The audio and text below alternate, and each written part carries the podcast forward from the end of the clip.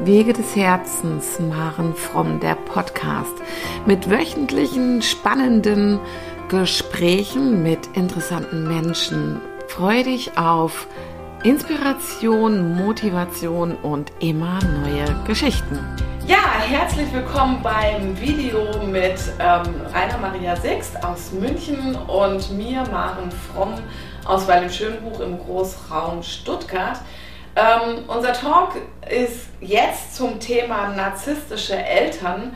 Darauf werden wir gleich intensiv noch eingehen. Ähm, ich möchte noch kurz darstellen, dass wir beide uns ähm, durch die Kooperation von Naz mich nicht kennen, durch das Thema Narzissmus und aufgrund dessen uns entschieden haben, verschiedene Aufklärungsvideos zu machen, weil es uns wichtig ist, kurze, prägnante Videos zu machen, um dich zu informieren, um dir eine Inspiration zu geben, ähm, dir vielleicht auch dein Leben anzugucken, wenn du das Gefühl hast, irgendwas stimmt bei dir nicht. Rainer, schön, dass du da bist und dass wir nun ein weiteres Video drehen können zum mhm. Thema narzisstische Eltern. Ja, vielen Dank für die Einladung. Ich bin gerne da. Ja. Unser zweiter Videotalk über den Ja, genau, unser zweiter Videotalk. Aber ich habe es jetzt so noch nicht erwähnt gehabt, weil ich ja nicht weiß, welches Video zuerst angeschaut wird. genau, deswegen habe ich gedacht, ich lasse es ein bisschen neutral, aber wir können das gerne als zweites auch deutlich machen, ähm, weil es werden noch weitere Videos folgen. Ähm, ich möchte kurz vorweg ähm, ein bisschen was zum ähm, Inhalt sagen, zu dem, über den wir uns in Bezug auf narzisstische Eltern unterhalten. Das eine ist, warum bekommen narzisstische Eltern ihre Kinder? Das, ähm, die Bedeutung von Statussymbolen, in welcher Form können Eltern dann, wenn sie narzisstisch sind, überhaupt lieben? Was haben eigene Traumata damit zu tun? Ähm, wie die Erziehung und das Aufwachsen dieser Kinder dann auf oder abläuft? Und was haben vielleicht auch übertragene Traumata aus Kriegsgenerationen, Kriegsenkelgenerationen ähm, damit zu tun, dass Narzissmus immer weitergegeben wird, das ist das eine, und auch Traumata immer weitergegeben werden. Und was bedeutet dieser, diese narzisstische, dieses narzisstische Aufwachsen für Kinder ähm, von solchen Eltern? Ja, Rainer, ich würde dich gern bitten, dass du hm. anfängst, ein wenig zu erzählen hm. und ähm, wir dann das Gespräch entwickeln lassen. Ja, also mh, hm, zunächst mal warum, warum wir das auch machen. Also das ist uns ja so wichtig. Also wir wollen aufklären, wir wollen endlich mit dem, was wir sehen, also mit der Wahrheit raus, weil ich es ja verstanden habe, die Wahrheit heilt. Mhm. Ähm, und äh, da hoffen wir eben, dass schon beim Sehen, wenn ihr uns da seht und äh, euch da wiederfindet, also dass das schon mal der erste Schritt dazu ist, äh, also überhaupt gesehen zu werden, verstanden zu werden in dem, was man mit narzisstischem Missbrauch erlebt hat und dann eben auch das nächste noch zu verstehen, es gibt Menschen wie uns beide, die wirklich helfen können, wenn man so narzisstischen Missbrauch erlebt hat. Und da haben wir uns jetzt ein echt heftiges Thema ausgesucht, also narzisstische Eltern und deren Kinder. Ja. Hm, weil das ist ja das Schlimmste, so das, was man da so erlebt. Also was erleben denn Kinder, wie sehen denn narzisstische Eltern ihre Kinder? Und da ist ganz wichtig zu verstehen, hm, nachdem ähm, narzisstische Personen das nicht gelernt haben, ähm, sich selbst zu lieben oder sich selbst anzunehmen, weil sie es von ihren eigenen Eltern nicht gelernt haben. Oder weil sie auch irgendein Trauma selber gehabt haben. Genau, ja. ja. Auch aus dem Missbrauch. Also genau. so werden ja diese Traumata in Form von einer, sagen wir mal, von einem kranken Verhalten oder von einem missbräuchlichen Verhalten von Generation zu Generation immer weitergegeben, ja. bis man dann endlich ich sage immer, das hört sich brutal an, aber es ist so, das Privileg hat, aus dieser Traumakette auszubrechen. Genau, narzisstisch. Also ähm, das darf man nicht verwechseln mit, ähm, also Erziehung, Prägung ist ja noch was anderes als die Traumata, die sich in der Epigenetik absetzen. Das darf man nicht vergessen also, oder verwechseln. Ähm, das sind schon auch Erinnerungen im Körper, also das darf man, also es ist so, dass sich ähm, Traumata im Körper absetzen, in den Zellen, die Zellen auch verändern und damit auch weitergegeben werden. Aber genauso wird ähm, Erziehung und Verhaltensweisen ja weitergegeben, weil unsere Eltern und Großeltern, egal welche Generation, auch wir, ich als Mutter, ähm, kann nur das weitergeben, was ich zum einen gelernt habe oder was ich mir dann wieder aneigne. Ja, richtig. Und das Entscheidende, heute schauen wir uns oder besprechen wir mal, was passiert denn genau. also bei der Erziehung, also wie Eltern mit ihren Kindern umgehen. Dazu ist einfach wichtig zu verstehen, ähm, Eltern müssen, es muss nicht unbedingt sein, dass beide narzisstisch sind, sondern ja. es kann sein, also, dass die Mama narzisstisch ist oder der Papa narzisstisch ist ähm, oder beide narzisstisch sind. Ähm, also das ist immer schwierig, also auch mit dem Thema, also was sagt man, den sagt man Mama, Papa, aber wir tun sagen wir immer narzisstische Personen oder mhm. narzisstische Mama, narzisstischer Papa. Also und es geht ja darum, nicht um irgendjemanden Schuld zu geben, den Schuld hat niemand, sondern es geht darum, aufzuklären und zu verstehen, wo kommt denn das Ganze her. Denn wenn man die Ursache kennt, ähm, dann kann man endlich auch was machen, um ähm, ja, aus dem Missbrauch auszusteigen und endlich gut für sich selber sorgen zu können. Mhm. Und dazu gehört das Verständnis, Kinder sind für narzisstische Eltern ähm, dienen wie ein Statussymbol. Mhm. Ähm, nachdem narzisstische Personen kein eigenes Selbstwertgefühl haben, versuchen die ihr Selbstwertgefühl durch ihre Kinder zu bekommen. Und deswegen dienen die Kinder als Statussymbol und deswegen eben auch die Situation, was man äh, früher häufiger noch kannte, den Begriff der Helikoptereltern, dieses Statussymbol ähm, das Kind, das nie richtig Kind sein darf, das nicht mal, oftmals nicht mal richtig spielen darf mit anderen Kindern und so weiter, das wird, ähm, das muss besonders gut funktionieren, also es muss gute Leistung bringen in der Schule, also möglichst beste Noten bringen, um zu zeigen, Mensch, schau mal, mein Kind ist genauso schlau wie ich, oder äh, das Kind kommt von mir, deswegen hebt man das eigene Selbstwertgefühl. Ja. Und was ganz häufig ist, und zwar nicht nur bei, bei Mädchen oder, oder bei, bei Jungs, ist auch, dass die Kinder von narzisstischen Eltern besonders schön sein müssen. Das heißt also, eine rein oberflächliche Betrachtung, die Kinder müssen schön sein. Sie müssen irgendwas besonders gut können. Die müssen besonders gut funktionieren, ja, die müssen Leistung bringen, die müssen also ähm, alles das erfüllen, was sie selbst, die Eltern nicht erfüllt haben oder äh, dieses mangelnde Selbstwertgefühl oder gar nicht vorhandene Selbstwertgefühl der Eltern müssen die nicht nur kompensieren, sondern meistens sogar nur überkompensieren. Und das ist natürlich eine große Bürde für so Kinder, weil die gar nicht richtig leben dürfen, sondern die fühlen sich nur gesehen und von Mama und Papa geliebt, je nachdem wer die narzisstische Person ist, wenn sie eben schön sind, wenn sie besonders gut funktionieren und so weiter. Genau, darauf würde ich gerne mit einem persönlichen Beispiel eingehen, um uns mal deutlich zu machen, was das denn zum Beispiel sein kann, wie es zum Ausdruck kommt. Ähm, und zwar ähm, war es bei mir so, dass ich ab meinem zehnten Lebensjahr zu Diäten gezwungen wurde, weil ähm, ich aus Sicht meiner Eltern zu dick war. Also ich durfte mir dann ähm, Aussagen anhören wie friss nicht zu viel, du wirst zu fett oder du kriegst keine Kleider, ähm, du bist kein richtiges Mädchen, du bist eher ein Bauertrampel oder ähnliches. Also ich habe dieses Bild ähm, eines schönen, ähm, vorzeigbaren Mädchens nicht für meine Eltern nicht gebracht. Mhm und ähm, bin dann ab meinem zehnten Lebensjahr zu Diäten gezwungen worden und auch unter Druck gesetzt worden, wann, äh, also wann war ein Zustand meines, meines körperlichen Äußeren erreicht, an dem ich wieder als Belohnung Kleidung bekommen habe oder mhm. auch ein Taschengeld bekommen habe, damit ich mir also nicht wieder Süßigkeiten oder irgendwas kaufe. Also das, ich weiß es noch, dass dieses Drama ähm, sechs Jahre oder es war eigentlich sogar länger, sieben Jahre so war. Aber nach sechs Jahren habe ich zum Beispiel angefangen, in einem Kiosk zu jobben. Und weil ich ja mein ganz eigenes Körpergefühl verloren hatte für mich, ähm, ähm, ging mein Geld, was ich in diesem Kiosk gejobbt habe, sehr viel für Süßigkeiten drauf. Und ich habe mir dann praktisch, habe dann heimlich gegessen, mhm. das, was ich zu Hause nicht durfte.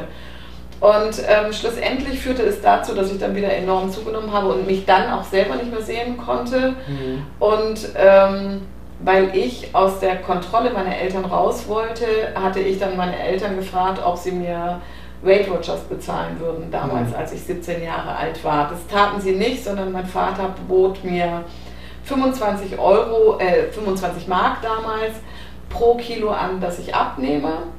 Und ähm, es führte bei mir schlussendlich dazu, dass ich in einer Bulimie gelandet bin mhm. über viele, viele Jahre. So, und das ist mal so ein Beispiel, dass ähm, ein Kind nicht so zu sehen, wie es ist, es nicht so anzunehmen, wie es ist und auch ähm, dennoch mit all den anderen Dingen, die an diesem Kind toll sind, ähm, es zu wertschätzen, zu stärken und zu mhm. lieben, sondern also ähm, narzisstische Eltern ähm, ja, machen ihre eigenen Kinder eigentlich eher schwach. Ja, also wenn, wenn die Kinder nicht so funktionieren, wie Eltern das gerne hätten, ähm, werden diese Kinder geschwächt in ihrem Selbstbewusstsein und sie tun, das Schlimme ist ja, dass Kinder abhängig von ihren Eltern sind und, ähm, und nicht wissen, was ist richtig und was ist falsch an Erziehung und dementsprechend alles dafür tun, um von ihren Eltern geliebt zu werden. Ja, richtig. Also geliebt zu werden, gesehen zu werden, anerkannt zu genau. werden. Und das Brutale an dem Ganzen ist, selbst wenn Kinder jetzt alles erfüllen, mhm. die sind besonders hübsch, die machen ihre Kleidung nicht dreckig, ähm, um, das, um dieses ähm, Statussymbol ja nicht zu beschmutzen oder zu beschädigen oder die funktionieren sogar super in der Schule, haben nur eins ein Top-Abitur. Hm, das Schlimme ist, dass das für narzisstische Eltern nie gut genug ist. Ja. Das ist nie gut genug. Die Kinder, die können nie schön genug sein, die können nie gut genug sein, die können nie, ähm, weil so Kinder halt, wir Menschen, ähm, nicht perfekt sein können, sondern wir sind Menschen, und damit sind wir Bestandteil der Natur und die Natur ist nicht perfekt, sondern das Ziel ist, das, was wir brauchen, ist, dass wir echt sind.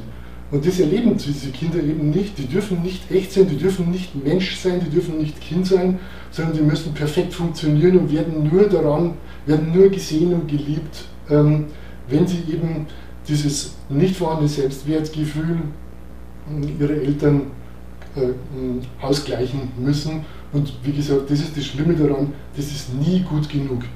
Und die Problematik ist dann, selbst wenn man das dann übersteht, ähm, als Kinder und als Jugendliche und da irgendwie durchkommt, dann ist man ja irgendwann mal später im Beruf. Und da ist natürlich auch die Frage, also springen wir zwar vielleicht schon mal zu einem anderen Thema rein, also, aber da kann man auch viel verstehen, wo Burnout herkommt. Mhm. Also äh, Kinder werden von ihren narzisstischen Eltern geliebt, wenn sie ähm, besonders gut funktionieren und wenn sie besonders Leistung bringen. Und ja. diese Leistung ist auch nie gut genug. Genau, und das führt aber auch dazu, also dass ähm, diese Kinder noch immer weit, also dann oftmals dann auch, wenn sie sich nicht rauslösen aus diesen Prozessen, oder aus dieser Symbiose und dieser Abhängigkeit, dass sie möglicherweise ähm, Berufe erlernen, die, ähm, die die Familie will, die das Statussymbol weiter hervorheben. Ja. Mhm. Das ist so das eine. Also da kann ich auch ein Beispiel von mir nennen, dass ähm, es war schon für meine Familie schwierig, dass ich Erzieherin geworden bin. Ähm, und als ich dann drüber, ich bin dann auf eine Aus oder auf eine ähm, Schule für Aus, für, zur Ausbildung gegangen, die sehr ökologisch angehaucht war. Und es wurde sich immer lächerlich drüber gemacht, über Birkenstock-Schuhe zum Beispiel. Und ich wollte eigentlich gerne Sozialpädagogik studieren. Und da war das aber noch mehr, also ähm, ausgeprägt. Ähm, die Öko-Kleidung, wie man es damals nannte, und mhm. Birkenstock. Und es ist von meinen Eltern so lächerlich gemacht worden, dass ich äh, mich dann schlussendlich gegen das Studium entschieden habe, weil es mich selber zu viel Kraft gekostet hätte, immer wieder gegen dieses, ähm, diese Sichtweise ähm, anzugehen, ähm, diese Erniedrigung auszuhalten und ähm, ja auch äh, äh, mich immer wieder neu positionieren zu müssen meinen Eltern gegenüber. Aber ich kann von meiner Seite aus sagen, dass ähm, es bis ins hohe Erwachsenenalter, bis ich mich mit mir selbst auseinandergesetzt habe, ähm, Thema für mich war, äh, nie genug oder nie richtig genug gewesen zu sein mit mhm. dem, was ich gelernt habe, ähm,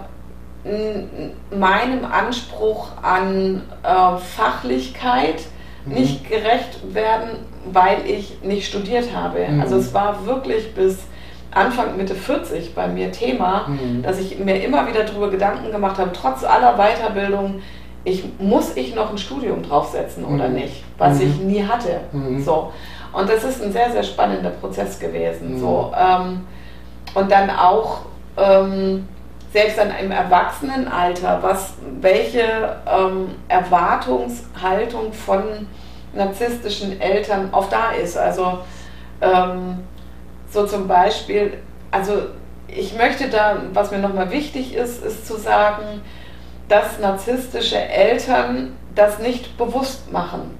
Also narzisstische Eltern sind selber schwer traumatisiert. Narzissmus entsteht aus Traum Traumatisierung. Und ähm, das ist keine Entschuldigung für irgendein Verhalten, aber eine Erklärung und ein Bewusstmachen dessen, dass dieses Trauma, das dir geschehen ist, nichts mit dir zu tun hat, sondern dass es das Trauma deiner Eltern ist und sie es nicht anders konnten.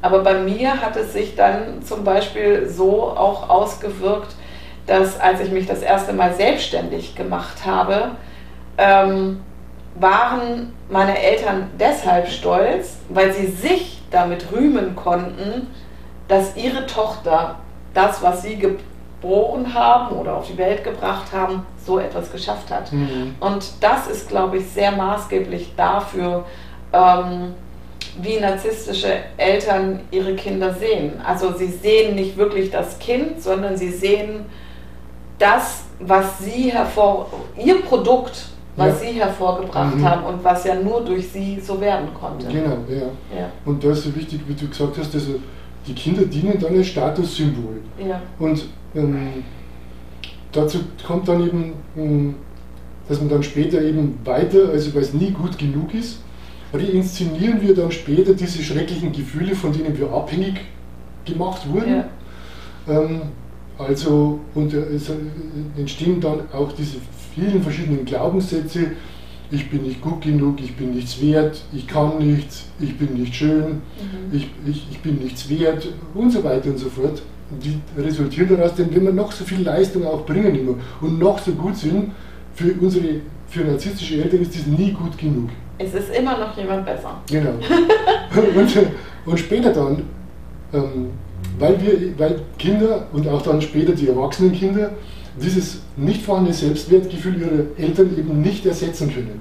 Mhm. Diese äh, ähm, Energie, die narzisstische Eltern dann brauchen von außen, eben auch von den Kindern, äh, die ähm, ist, ist, ist, nie ausreichend. Die Dosis muss immer weiter gesteigert werden und wird nie ausreichen. Ja. Und was macht man dann später? Das ist ja das Fatale daran, weil wir das kennen äh, von unseren Eltern, suchen wir uns dann Unternehmen oder Vorgesetzte, die genauso funktionieren. Ja, und auch Beziehungen, Partner. Ja, genau. Also alle genau. meine Partner, oder nein, nicht alle, sorry, falls es irgendjemand von euch sieht, hm. ähm, ähm, aber der Großteil meiner Partner hatten Anteile, ähm, also ich durfte irgendwann feststellen, dass ähm, ich in den Partnern die Liebe meiner Mutter gesucht habe. Also dass alle meine Partner, fast alle meine Partner, ähm, ähnliche Verhaltensmuster, Anteile in sich hatten, die mich an meine Mutter erinnert hatten.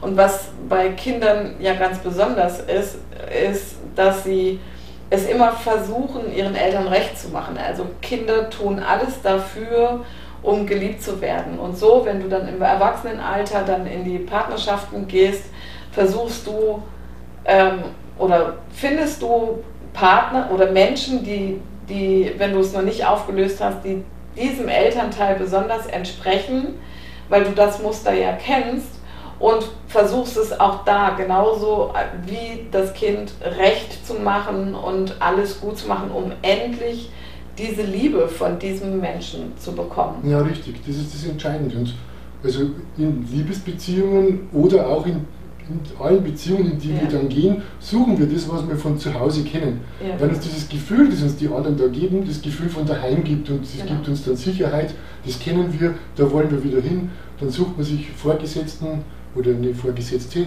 die, das gleiche, wo, die uns das gleiche Gefühl gibt, wie uns Mama oder Papa gegeben hat.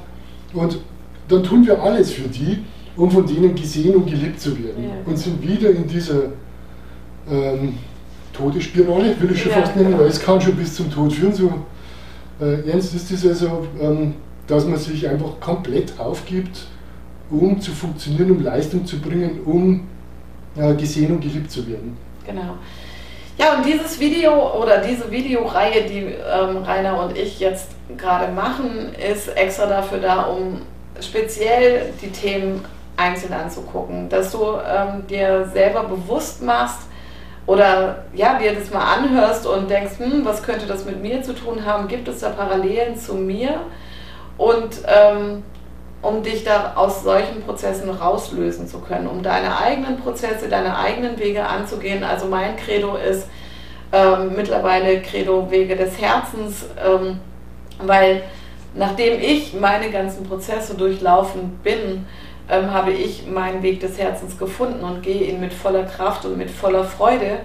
Und ähm, ich und auch du, Rainer, wir, wir sind beide der Meinung, dass jedem Menschen das Glück einfach zusteht. Jeder Mensch hat ein Recht auf Glück und auf Freude.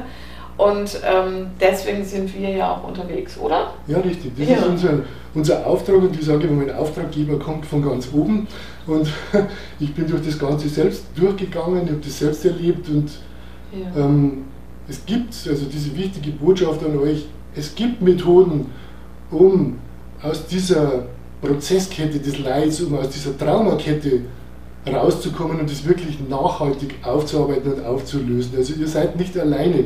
Wir wissen, wie ihr euch fühlt, wenn ihr in so einer Situation seid und ähm, wir begleiten euch auf ein Stück auf diesem Weg, ähm, bis ihr das von alleine schafft. Und das Wichtige ist, äh, ja, es gibt Hilfe und es gibt Menschen, die wissen, wie es euch geht und die auch wirklich wissen, ähm, ja, wie man helfen kann, um das nachhaltig aufzuarbeiten und aufzulösen.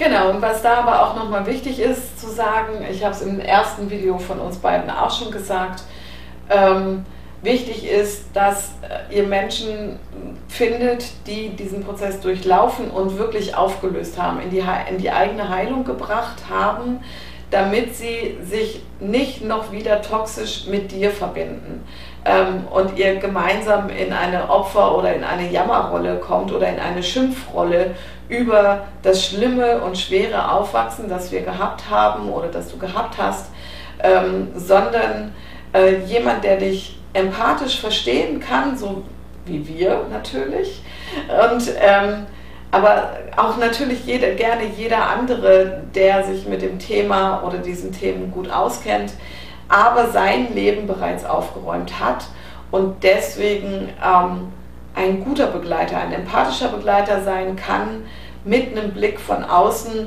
und nicht als Verbündeter. Ja, richtig. Also das vielleicht nur, weil, ich vorhin ja immer erzählt habe von Reinszenieren, also kann nur sagen, wie das in meiner Situation war, als ich nach Hilfe gesucht habe und in größter Verzweiflung war und dann ähm, an zu vielen Stellen gekommen bin und da, was habe ich dann reinszeniert? Also ich habe mich als wieder hingezogen zu Therapeuten, zu Ärzten und so weiter und so fort, wo ich dieses Gefühl von daheim kannte und dann auch wieder an narzisstische ähm, Menschen geraten bin.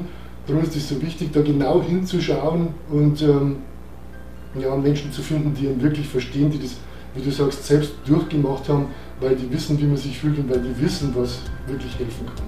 Genau. Ja, vielen Dank fürs Zuschauen und auch Zuhören. Bis zum nächsten Mal. Es werden noch zwei, drei weitere Videos kommen. Vielen Dank und Servus. Thank you.